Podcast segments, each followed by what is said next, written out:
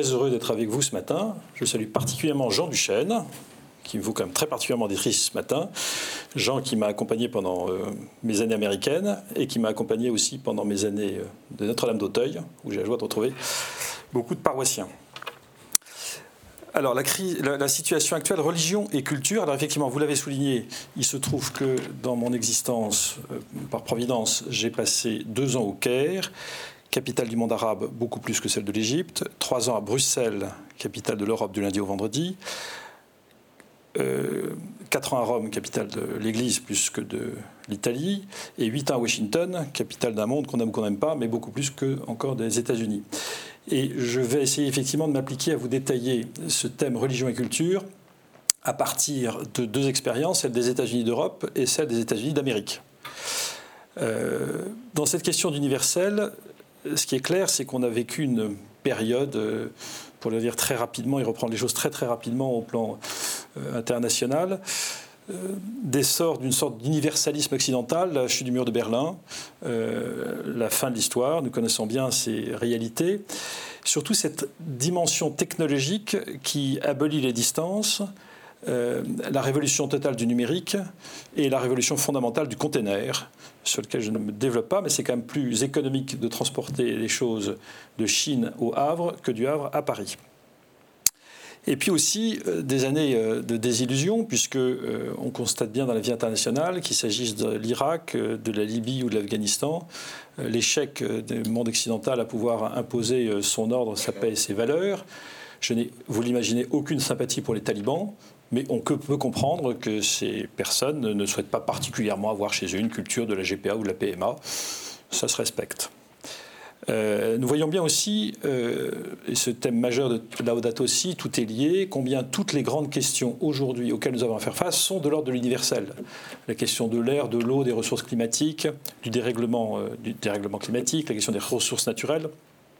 Tout est lié d'une manière très très impressionnante. Et ça marque beaucoup notre époque. Alors, mes deux expériences fortes, effectivement, les États-Unis d'Europe, les États-Unis d'Amérique. Si vous voulez bien, je vais rentrer un peu dans une analyse un peu détaillée de dimension de culture, et je pense que c'est intéressant d'articuler culture et religion. Euh, donc, euh, je vais commencer par un bref descriptif de la culture américaine telle que je l'ai vécue, pour ensuite articuler un certain nombre de points majeurs de réflexion sur la manière dont cette culture chrétienne s'articule sur la réalité quotidienne. Qu'il s'agisse du rapport à la famille, du rapport au conjoint, du rapport à l'État, du rapport à la loi, du rapport à la morale, du rapport au corps, au sexe, à l'argent, au travail, au loisir, à l'amitié, à la religion. Aux États-Unis d'Amérique, tout est différent des repères français. Non pas que ceci soit supérieur à cela, mais parce que, au-delà d'une civilité remarquable, les habitants des États-Unis n'ont tout simplement pas les mêmes réflexes, pas les mêmes attentes, pas les mêmes représentations de la vie personnelle, religieuse, politique et sociale que celles que euh, nous avons ici dans l'Hexagone. Ça se traduit notamment par un sens exemplaire de l'organisation et des procédures que chaque imprévu vient remettre en cause, l'initiative, l'imagination et une souple improvisation n'étant pas des réflexes premiers et surtout pas de l'armée américaine. Ça conduit parfois aux situations les plus kafkaïennes. Cela exprime également le poids des conformismes, l'importance du paraître bien, tout doit être sous contrôle. La délation est socialement encouragée, largement pratiquée. La peur de poursuites judiciaires et de réparations financières exorbitantes est telle que l'on applique parfois sans discernement une tolérance zéro pour se couvrir préventivement. Le respect apparent de la loi, de la morale et des autres est ici comme sacralisé, assurant le lien social entre des populations aux origines les plus diverses, dont le point commun essentiel résulte dans le culte de l'état de droit, de l'hymne national et du drapeau, avec une fierté patriotique qui ne cesse d'impressionner. Ceci se conjugue avec une forte responsabilisation individuelle, un esprit premier, pionnier, un optimisme de fond et une confiance inébranlable en l'avenir. Enfin, Dieu se trouve comme omniprésent, à la fois sur chaque billet de banque, et dans une extraordinaire déclinaison d'expressions religieuses dont l'illustre God Bless America constitue le symbole le plus évident et le plus ambigu, car enfin, de quel Dieu est-il ici question? À partir de cette toile de fond, qui, au-delà de son apparente caricature, se trouve vérifiée d'innombrables manières, il est possible de dessiner un certain nombre de contrastes pour l'Église catholique aux États-Unis, aujourd'hui en 2021, avec six points que je vais lister maintenant, reprenant sur son registre propre l'universelle question de l'articulation entre l'Église catholique et la culture de son temps. Le premier couple, c'est celui entre l'intégration et la dilution. L'histoire du catholicisme américain, c'est celui de l'effort d'immigrants pauvres et méprisés, originaires notamment d'Irlande et d'Italie, pour s'intégrer dans un pays tenu par les WASP, White Anglo-Saxon Protestants. Aujourd'hui, ce sont les Sud-Asiatiques et les Latino-Américains qui, notamment via les paroisses catholiques, s'efforcent de participer au mieux à ce grand creuset intégratif qui est l'un des piliers et des mythes fondateurs de la nation. Intégration au risque de la dilution. Dans une société marquée par un matérialisme et un consumérisme triomphant, où les téléévangélistes promettent à longueur de méga show la réussite financière à grand renfort de citations bibliques, il n'est pas aisé d'être assimilé tout en vivant de l'Évangile. Il n'est pas aisé de vouloir que ses enfants réussissent dans cette culture tout en conservant la primauté des fondements spirituels de l'existence. Et donc c'est bien la question du lien entre culture et Église qui est posée ici dans le contexte propre aux États-Unis d'Amérique. Deuxième couple, charité en acte versus efficience managériale. Charité en acte, la générosité en temps et en argent des catholiques américains pour leur Église est impressionnante, allant de 5 à 10% de leurs revenus. Elle répond à des besoins de solidarité, hébergement d'urgence, sous populaire, soins de santé primaire, pour lesquels l'État se repose largement sur les différents groupes religieux du pays. À cela s'ajoute la prise en charge des écoles catholiques, qui sont le plus souvent paroissiales, et la prise en charge d'universités qui ne bénéficient d'aucune subvention publique et qui ne pourraient pas fonctionner sans le soutien des membres des communautés religieuses. Il en résiste une grande compétence en matière de levée de fonds, au risque de se perdre dans l'efficience managériale. Lorsque tout est évalué en dollars, lorsque tout est organisé pour un rendement maximal, lorsque tout est réfléchi sous l'angle de l'optimisation des résultats, on en arrive parfois à confondre but et moyen, service de l'homme et culte de la structure. C'est ici Marthe qui trop souvent s'agite et s'inquiète pour bien des choses sans réaliser qu'une seule est nécessaire. Autre couple marquant de ce lien entre religion et culture, légalisme versus prophétisme. L'Église catholique américaine a accompli un effort considérable en matière de prévention des abus sexuels sur mineurs en son sein. J'y suis arrivé en 2002, euh, en pleine crise, et euh, l'Église américaine avait déjà euh, des standards extrêmement élevés. Les candidats au sacerdoce ou à la vie religieuse subissent des batteries de tests psychologiques et comportementaux. Des sessions d'information et de formation, tant pour les jeunes que les adultes, accompagnateurs et les clercs, sont devenues obligatoires avec un dépôt systématique des empreintes digitales au FBI de quiconque s'approche de mineurs de quelque manière que ce soit. Cet ensemble de décisions s'inscrit dans un contexte national où le respect de la loi passe avant toute autre considération et où les juristes tentent à devenir omniprésents, suggérant des procédures judiciaires ou des demandes d'indemnisation à chaque opportunité. Dans tous les domaines concrets de la vie de l'Église, dans le domaine pastoral, liturgique, administratif, comptable, financier, se multiplient les formulaires et le culte du reporting, au risque de perdre toute dimension prophétique. Il n'est pas spontané d'annoncer à la face du monde la nouveauté bouleversante et libérante de l'Évangile, après avoir passé une bonne partie de sa journée à s'être assuré du respect de toutes les procédures en vigueur. Ce que l'Église a accompli en matière de lutte contre les scandales sexuels qui se sont révélés en 2001-2002 était évidemment indispensable. Il est clair que cela a retiré une bonne partie de leur poids aux déclarations des évêques américains en 2002-2003 sur leur réticence quant à l'intervention en Irak. Il s'agit d'être dans le monde sans être du monde. Or, il n'est pas simple de respecter toutes les procédures et d'en imaginer de nouvelles chaque jour, tout en conservant une capacité de recul et de discernement dans un contexte où les normes très rapidement engluent ou étouffent quiconque tendrait à s'écarter du socialement et du politiquement correct. Autre articulation de ce lien entre religion et culture, cléricalisme versus laïcisme. Le poids de la hiérarchie, le respect des normes, l'aspect entrepreneurial et managérial d'un certain nombre de curies diocésaines laisse parfois songeur.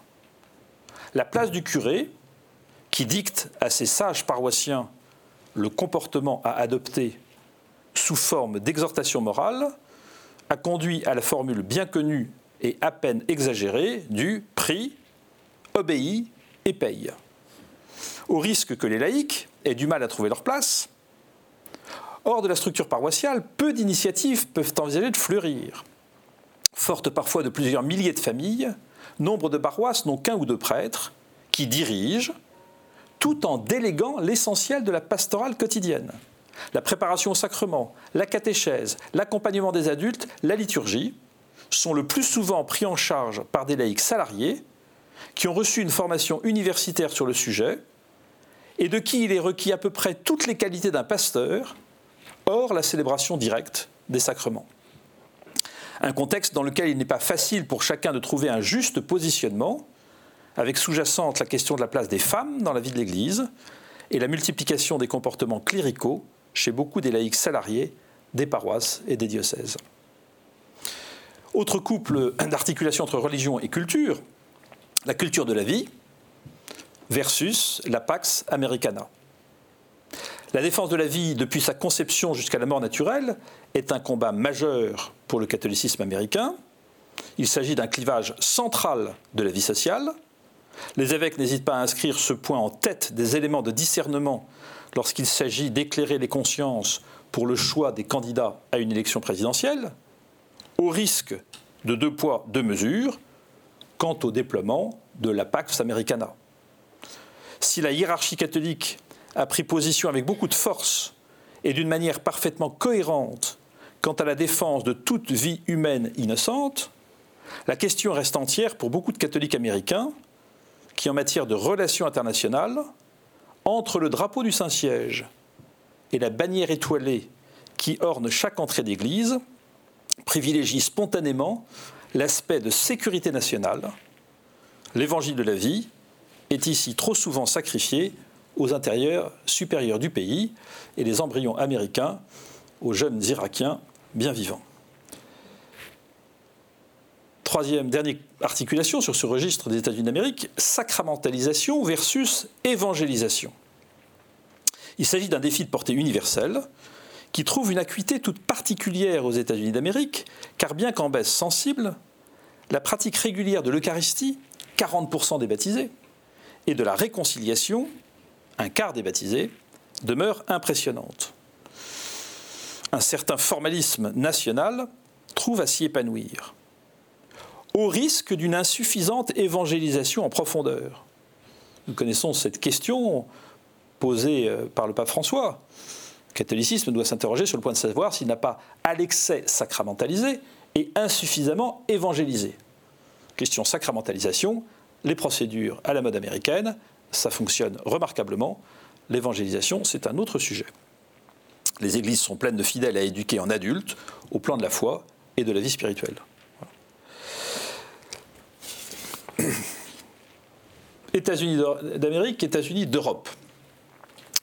Euh,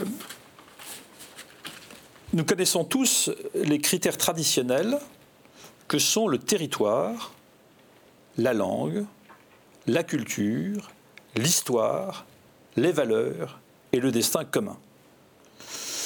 en nous attachant aux grands pays européens, creuset chrétien par excellence, se dégage, au-delà de ces six critères de base, l'image d'un tempérament national, d'une culture propre à chaque peuple. J'avais été très impressionné de réaliser que euh, un des leaders mondiaux des cabinets de conseil, McKinsey, lorsqu'il forme une équipe de 4, 5, 6 consultants qui va travailler sur un dossier, commence par fournir à chacun des membres de l'équipe le profil psychologique de chacun de ceux qui la composent. Et donc je sais que mon chef est plutôt euh, un intuitif bordélique, que celui-ci est plutôt un besogneux euh, organisé, que celui-ci est à l'aise sur les chiffres, celui-ci a parfois des sautes de tempérament. Et tous les soirs, on fait le bilan de la journée, on se corrige à partir du profil connu de chacun. Je trouve intéressant de réfléchir cela quant à la diversité des cultures des différents pays. Je vais vous proposer un certain nombre de couples, d'articulations, et vous pourrez chacun dans votre tête, spontanément, l'assimiler à tel ou tel pays. Vous avez des tempéraments concrets, des tempéraments abstraits. Des pays marqués par l'idéologie, d'autres par le pragmatisme. Des pays centralisés, des pays décentralisés.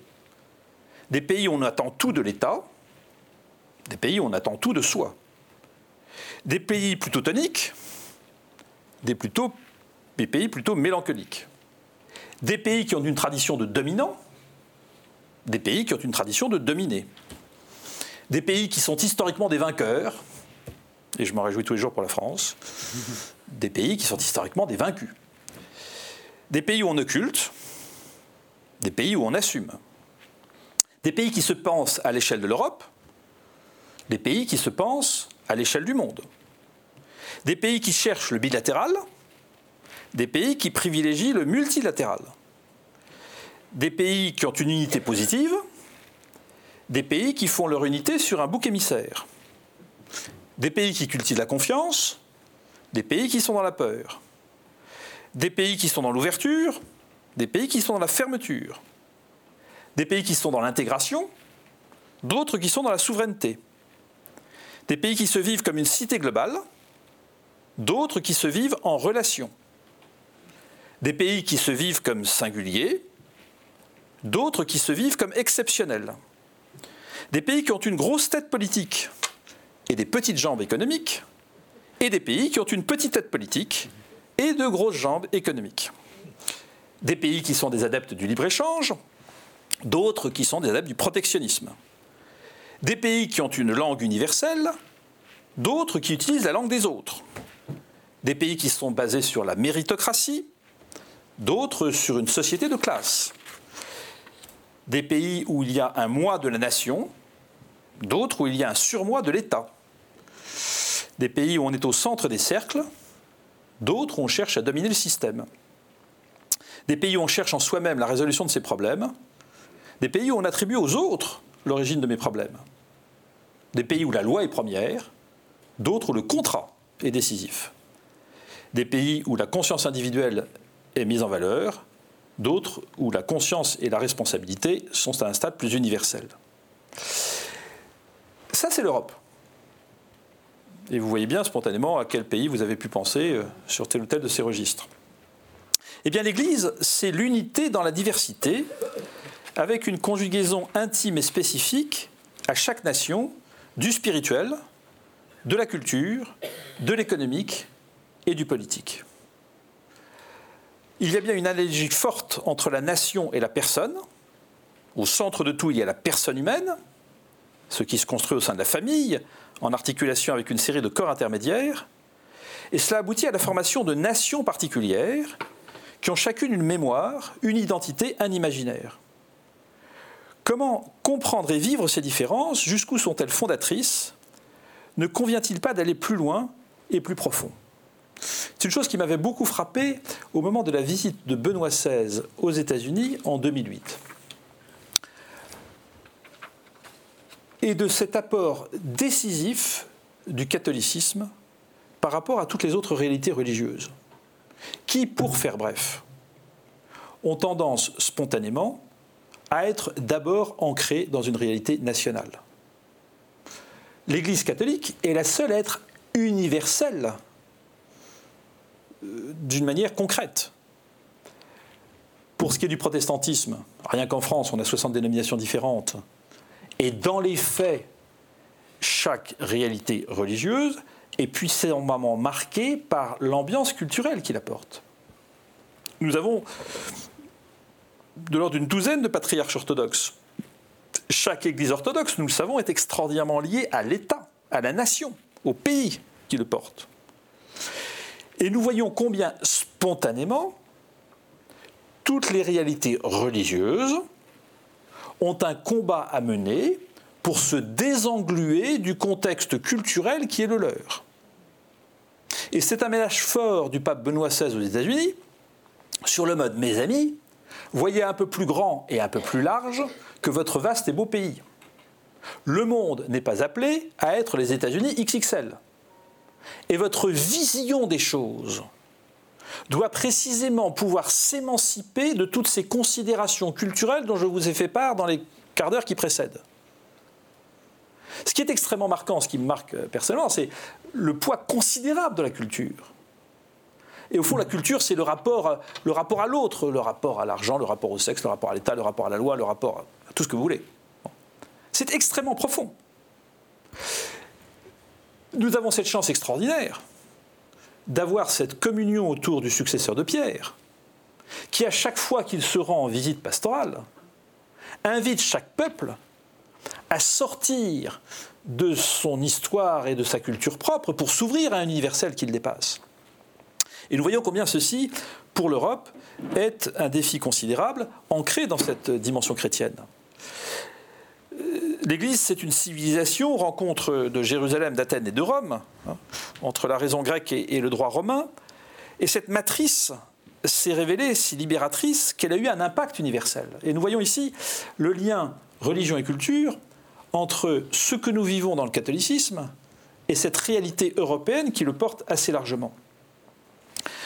Dans son début bonerde, l'Europe, ou plutôt l'homme européen, ne se décrit pas par des critères géographiques, linguistiques, nationaux ou uniquement religieux, mais par une revendication à l'exercice de la rationalité dans toute son universalité. Le chrétien se comprend comme celui qui recherche la raison dans son universalité, et par conséquent comme celui qui a la charge de répandre universellement cette réponse universelle, cette raison universelle.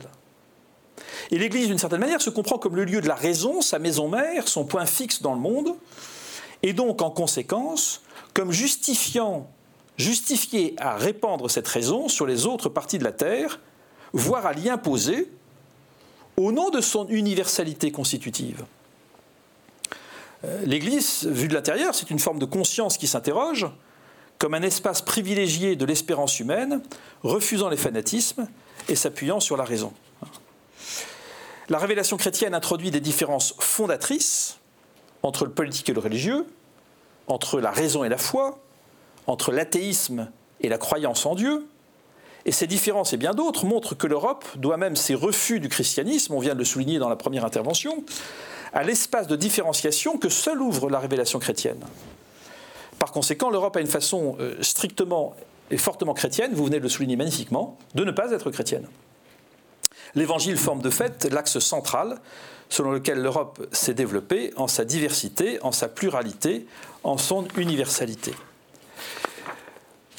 Au fond, nous sommes devant cette réalité plurireligieuse, pluriculturelle, ce monde multipolaire, ce monde multilatéral, ce monde multiculturel, avec des tensions entre mondialisation et communauté locale.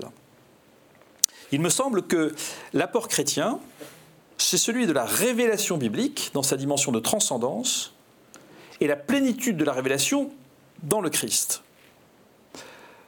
En ce sens, je suis marqué par une définition par Abdenour Bidar de la laïcité, comme refus de la soumission aux idoles politiques et aux idoles religieuses. Nous voyons bien la tentation permanente du politique de mettre la main sur le religieux et de dire totalitaire. Nous voyons aussi la tentation du religieux de mettre la main sur le politique et d'être aussi totalitaire. D'un côté le nazisme et le communisme, de l'autre euh, l'islamisme fou du terrorisme. Et nous voyons bien qu'ici, la dimension de révélation est précisément ce qui vient faire exploser la dimension d'idolâtrie que vous venez de souligner de manière impressionnante. Parce que le danger, il est bien là. C'est celui de l'idolâtrie, redoutable lorsque l'homme se prend lui-même comme le centre de toute chose. Et donc nous voyons que ce qui est central ici dans ce euh, rapport entre religion et culture, c'est la place de la conscience. Avec une interrogation forte de contemporains, euh, la revue Inflexion des militaires a fait un numéro complet sur ce sujet, valeurs et vertus. En été extraordinairement difficile à articuler. Les valeurs, comme le disent notamment Raymond Braque, ça monte et ça descend à la bourse tous les jours. Maintenant, nous avons besoin de valeurs. Les Nations Unies reconnaissent ces valeurs. Mais nous voyons l'importance que ça s'articule sur les vertus, c'est-à-dire d'une certaine manière sur la conscience. Et la manière dont chacun, par sa conscience, vient modérer et moduler, parce que nous voyons que les valeurs à elles seules peuvent être absolument tragiques et mortifères. Nous voyons aussi combien les vertus euh, remises à elles-mêmes peuvent devenir des instruments de, de folie et de domination absolument tragiques. Ce qui nous éclaire ici d'une manière radicale, c'est bien le Christ, homme parfait, qui nous aide à considérer tout homme, tous les hommes, le tout de l'homme. Et au fond, je, termine ici, la grande question dans ce euh, rapport entre religion et culture est l'universel. Suis-je le gardien de mon frère? L'universel, c'est Dieu, c'est moi, et c'est mon frère appelé à devenir mon prochain, radicalement. Et je reprendrai ici, en mode de conclusion absolue, euh, ces propos du pape François dans la Haute aussi, qui sont quatre critères extrêmement éclairants. Le temps est supérieur à l'espace le temps long de l'universel versus les décisions de pouvoir inscrites dans une réalité culturelle située. L'unité prévaut sur le conflit. Tout est lié. Nous vivons tous sur la même planète, et cet universel est aujourd'hui une prise de conscience décisive dans l'histoire de l'humanité. La réalité est plus importante que l'idée. Soyons dans le concret, pas dans le hors-sol, raison pour laquelle je me suis permis de vous détailler avec euh, une telle précision un certain nombre de couples d'opposition euh, qui me semblent dans leur articulation éclairer ces dimensions concrètes. Et enfin, le tout est supérieur à la partie. Il s'agit d'intégrer la tension entre la mondialisation et les communautés locales. C'est le modèle du polyèdre qui convie à une approche globale des référentiels de puissance, très différents selon les pays, selon les cultures, selon les civilisations. C'est une vision unifiée de l'homme qui doit prévaloir, puisqu'au-delà des aspects culturels et religieux, matériels et techniques, philosophiques ou psychologiques, demeure la réalité de l'homme intégral, corps, âme et esprit, qui mène un combat spirituel à l'intérieur de son cœur. C'est bien l'homme qui est le point d'articulation décisif qui éclaire à jamais cette dimension de religion et de culture que le Christ, plénitude de la révélation du Père vient ouvrir en un chemin de vie éternelle. Merci de votre attention.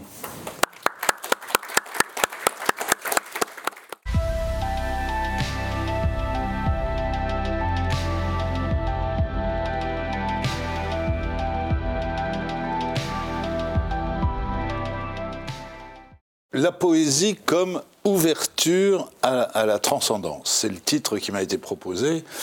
Euh, au fond, le mieux, le mieux eût été que, que nous en fassions l'expérience maintenant, en, lisant et en écoutant euh, des poèmes.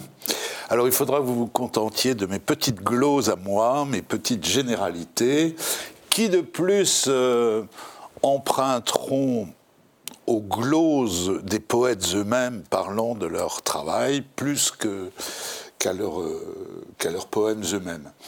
Euh, euh, j'en suis un peu confus parce que, enfin, nous, avons parmi nous un poète en la personne de Fabien Vasseur. Et voilà. Donc, malgré tout, je vais me risquer à parler en sa présence. Et puis j'en profite pour vous recommander le magnifique petit livre qu'il a écrit sur euh, Philippe Jacotet. Vous trouverez les références dans, dans le programme. Voilà, alors quoi qu'il en soit, euh, on pourrait évidemment bien se demander que vient faire la poésie euh, dans cette affaire, dans ce débat qui, nous occupe. Euh, que peut encore la poésie quand les dieux se sont retirés? À quoi bon les poètes? Alors on peut le dire à la manière de Hölderlin, traduit par Jacotet. Pourquoi dans ce temps d'ombre misérable des poètes? Alors permettez-moi de commencer, euh, pour commencer, de me tourner non pas vers un poète, mais vers un, philosophe, euh, qu'au demeurant, si je me souviens bien, pendant un instant, nous avions envisagé d'inviter euh, à, ce, à ce colloque. Je veux parler du, philosophe allemand Peter Sloterdijk. Vous savez, les, éditions Payot euh, ont publié assez récemment euh, un de ses derniers livres, enfin la, traduction, qui a pour titre Faire parler le ciel, avec un bandeau sur lequel il est écrit À quoi sert la religion? Alors, sa réponse, sa réponse à lui est claire la religion ne sert plus à rien. Si on la confond avec ce qu'il appelle euh, les, fonctions religioïdes, euh, c'est un livre assez échevelé d'une certaine manière et assez à la fois drôle et érudit. Euh, donc, si on confond euh, la, religion avec les fonctions qu'elle a exercées durant des siècles et que la sécularisation a légué à des instances séculières précisément. Renvoyée donc à son inutilité sociale par la modernité, la religion, elle s'avère aussi inutile que la musique, en sachant évidemment que sans la musique, la vie serait une erreur, comme, euh, comme l'a si bien dit Nietzsche. Autrement dit, une fois qu'on a retranché en elle tout ce qui a été remplacé par les institutions d'État, euh, par les associations humanitaires, de l'éducation à l'assistance aux malades, de l'administration des rites de passage à l'organisation de la solidarité caritative, eh bien, il ne subsiste de la religion, pardon, que ce qu'il appelle sa fonction nucléaire, irréductible, irremplaçable, et qu'elle partage avec ses deux concurrents, ce qu'il appelle les philosophies contemplatives et les arts créatifs. Et cette fonction, c'est d'interpréter l'existence, d'interpréter l'existence à tous les sens du verbe interpréter. Je, cite Sloterdijk, ce qui reste des religions historiques, ce sont des textes, des gestes, des univers sonores qui aident encore parfois les individus de notre époque à se rapporter, au moyen de formules bien conservées, de se rapporter donc à l'embarras où les met leur existence unique. Depuis euh, l'Antiquité, ce sont des, procédés poétiques qui, qui relatent les actions et les paroles des dieux dans toutes les versions connues de la religion, qu'elles soient païennes ou monothéistes, c'est par la poésie que les dieux du ciel se mettent, pour reprendre une de ces formules, se mettent à la portée de voix des hommes. Donc la religion est affaire de théopoésie, pour reprendre le sous-titre de son livre. Euh, voilà, comme dirait, euh, comme dirait Pierre Michon, Dieu ne fait pas de théologie. Dieu, il est poète. Il est ce poète auquel euh, Eti Ilsum, dans son extrême dénuement, demandait Donne-moi chaque jour une petite ligne de poésie, mon Dieu. Et si jamais je suis empêché de la noter, car n'ayant plus ni papier ni lumière, je la murmurerai le soir à ton vaste ciel. Alors, euh, qu'on soit bien d'accord, pour moi, il n'est pas question d'opposer euh, à ce que Hoffmannsthal, euh, cité par, euh, par Sloterdijk, appelle les chiens noirs du concept. Vous savez, les chiens noirs du concept qui, qui aboient beaucoup trop fort et qui vivent en meute. Euh, donc, euh, pour moi, je ne veux pas leur opposer, euh, comment dirais-je, le, chant rêveur et ensorceleur des poètes qui, que, hein, que, serait donc cette profession. c'est l'inverse. Ce que je veux essayer de dire, c'est que la poésie pense, qu'elle donne à penser aux penseurs eux-mêmes qu'elle donne vie à la pensée. Elle transcende le jeu ténébreux des questions et des réponses, comme dit euh, Roberto Juarez, grand poète argentin. C'est par elle que s'universalisent toutes les, expériences euh, subjectives. Les poètes ne sont pas ces, ces esthétiqueurs que, que Flaubert déjà raillait.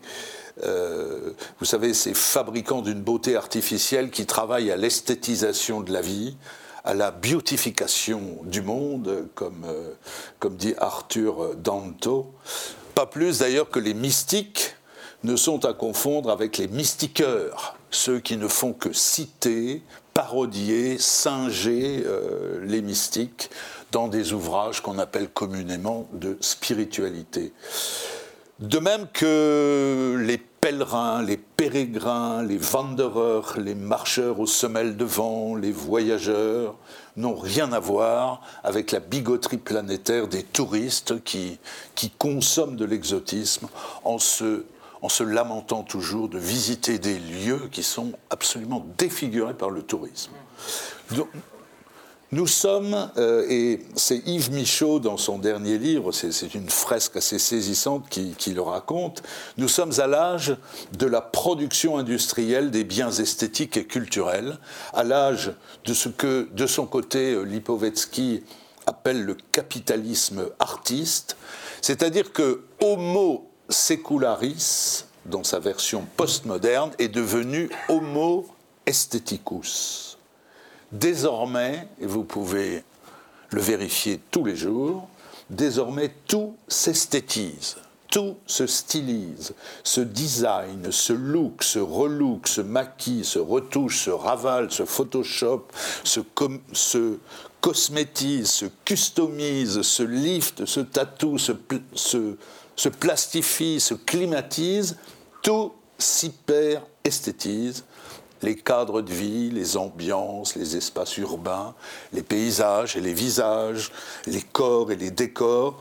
Sous l'empire du beau, on se souhaite évidemment une belle journée ou un bel été, car tout doit être beau, même l'assiette qu'on prend en photo pour la partager, même l'action humanitaire qui doit être accomplie par des belles personnes. Tout s'esthétise, y compris la laideur, la laideur des faubourgs, comme aurait dit Jacques Brel, la laideur des friches industrielles, les cadavres des funérariums, les désastres écologiques et toute la misère du monde sur papier glacé, pour que chacun en fasse une expérience, une expérience lisse et presque douce. À ce prix, la poésie n'est-elle pas vouée à se dissiper dans, l'image d'une beauté tout à fait illusoire et vaine, superficielle et plate, qui, pour le coup, ne sauvera pas le monde?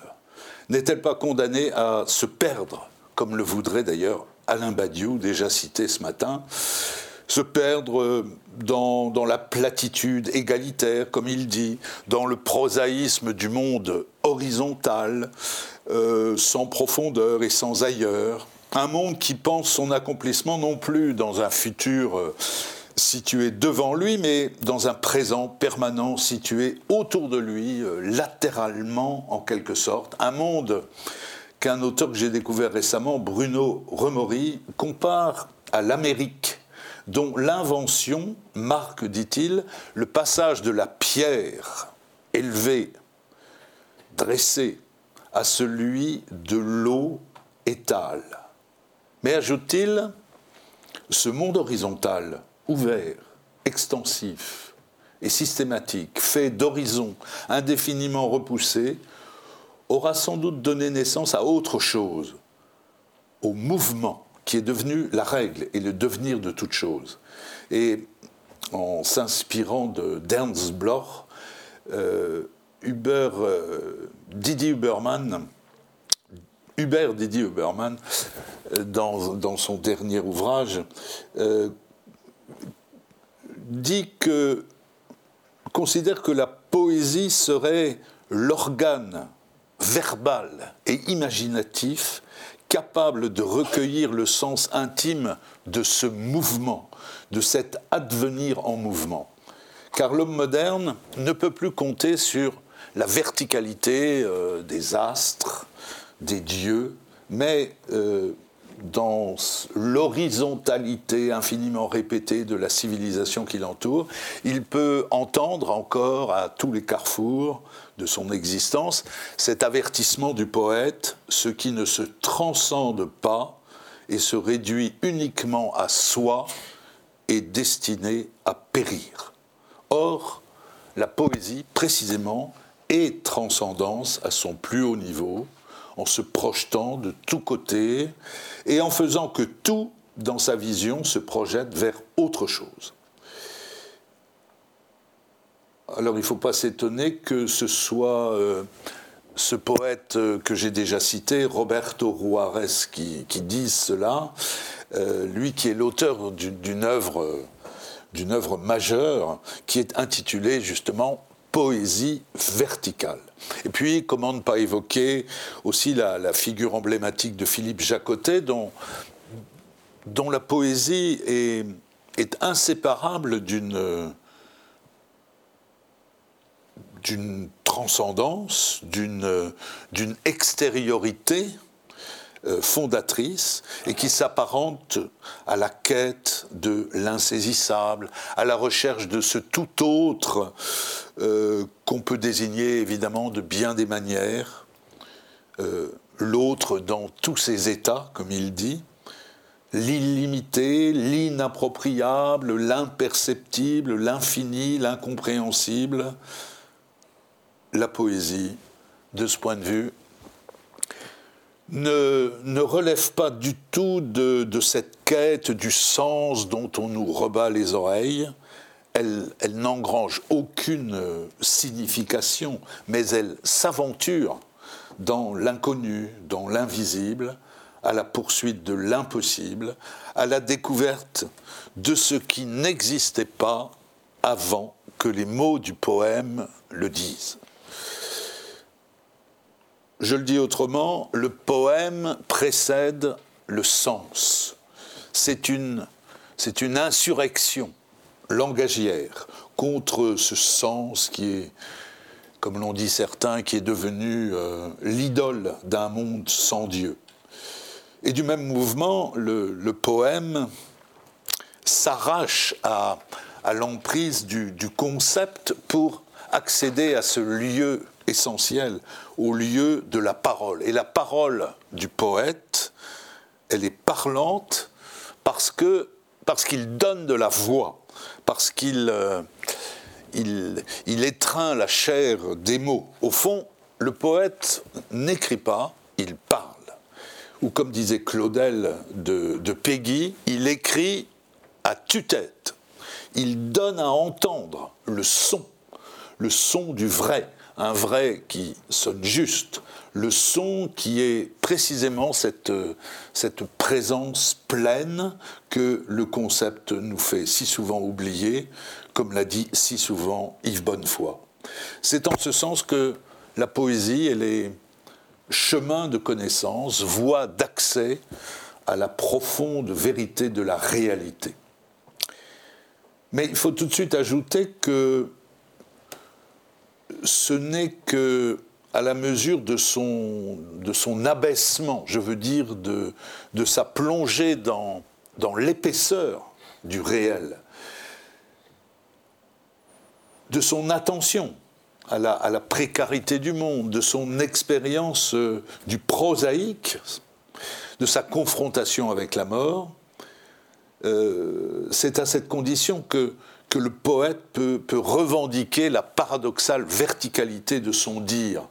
C'est Pascal de Turin qui, qui le note. Le poète de l'être institue avec le monde une série de rapports horizontaux, s'interdisant des verticaux afin d'être sans cesse placé en face des choses. Car le poète sait d'instinct que le vrai lieu de la présence, ce lieu toujours cherché et jamais atteint, si ce n'est dans la furtivité de l'instant, ce lieu n'est ni en deçà, ni au-delà du sensible, du fini, ni dans l'abstraction du concept, mais, pour parler euh, la langue de Jacotet, dans l'évidence du pré.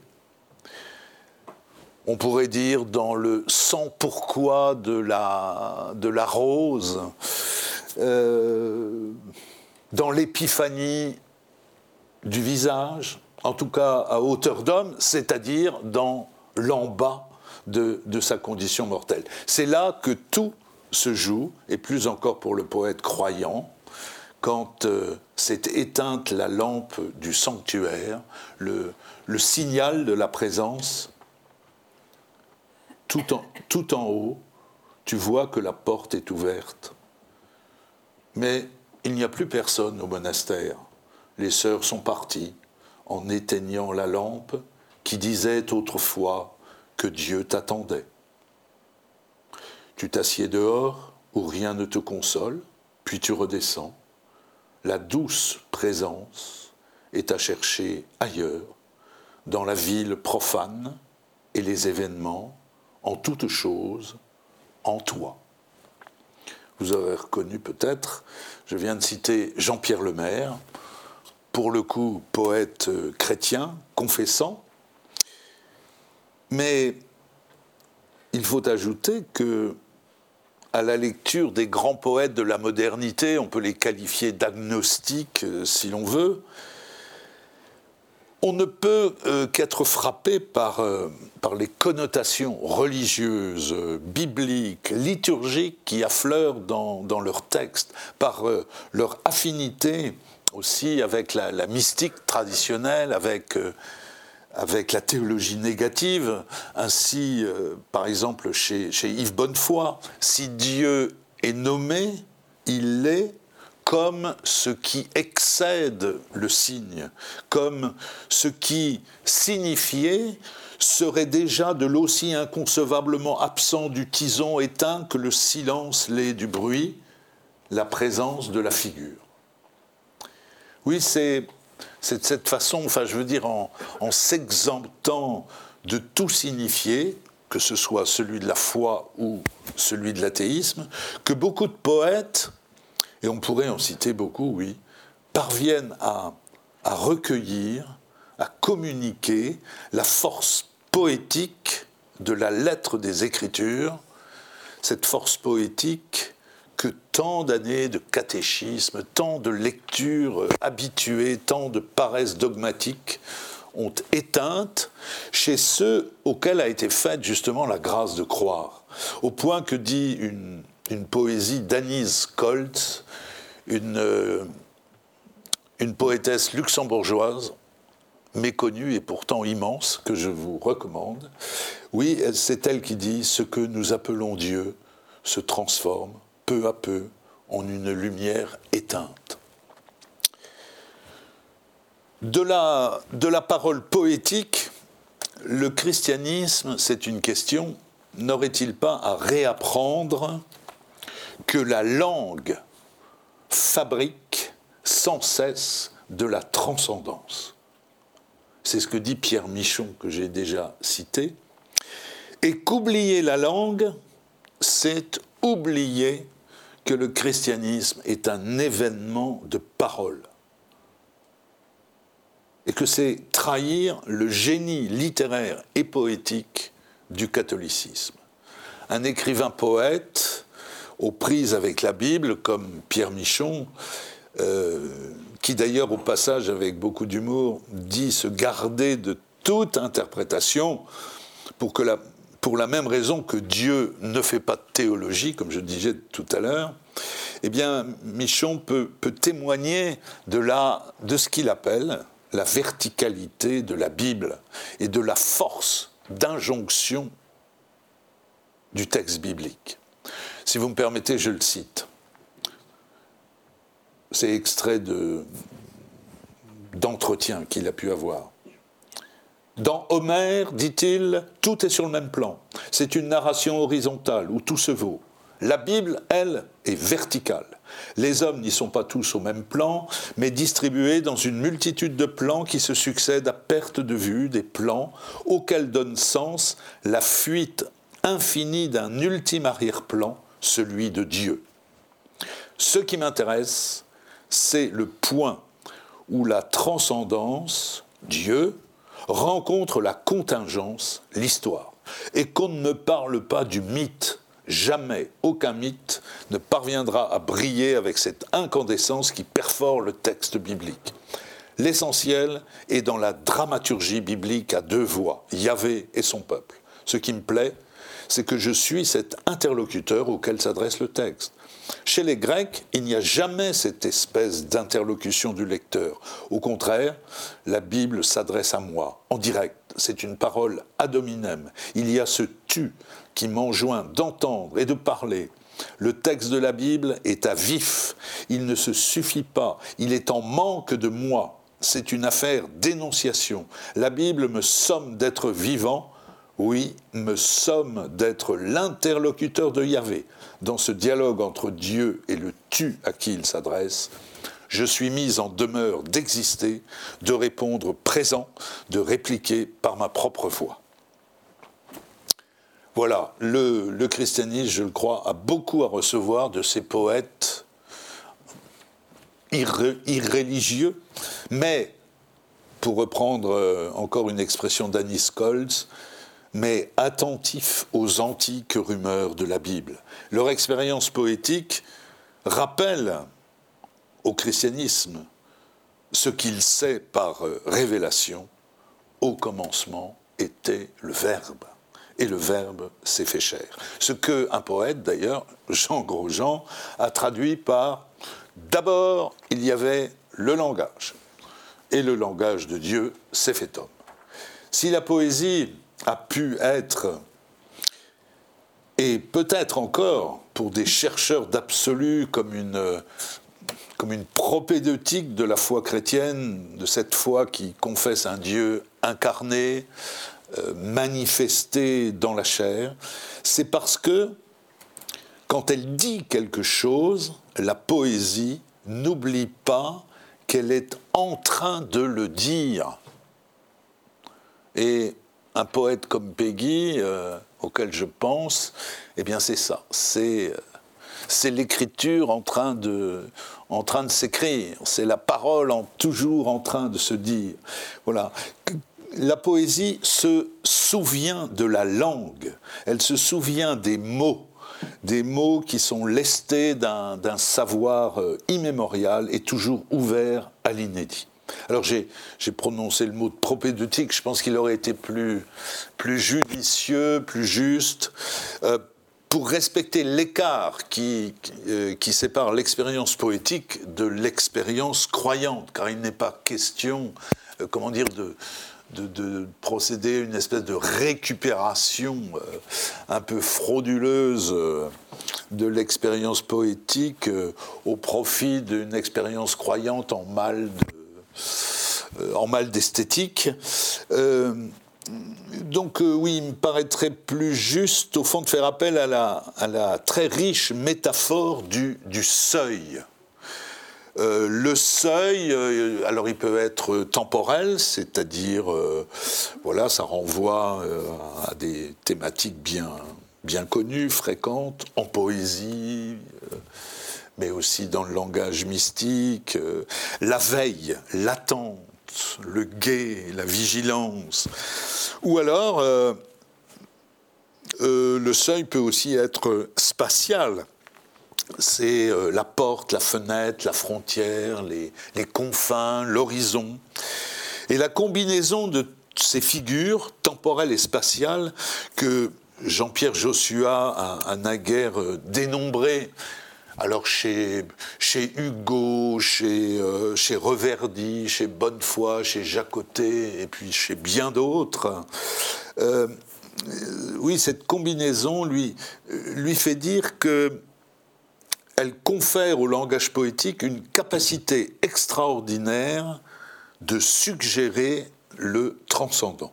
Mieux qu'aucune autre, euh, toutes ces images liminaires expriment le rapport paradoxal avec la, avec la transcendance, à une transcendance qui, s'offre et se dérobe, euh, telle une porte qui peut être, euh, qui peut s'ouvrir ou se refermer, ou parfois s'entr'ouvrir pour laisser passer la lumière d'une présence mystérieuse, imprenable.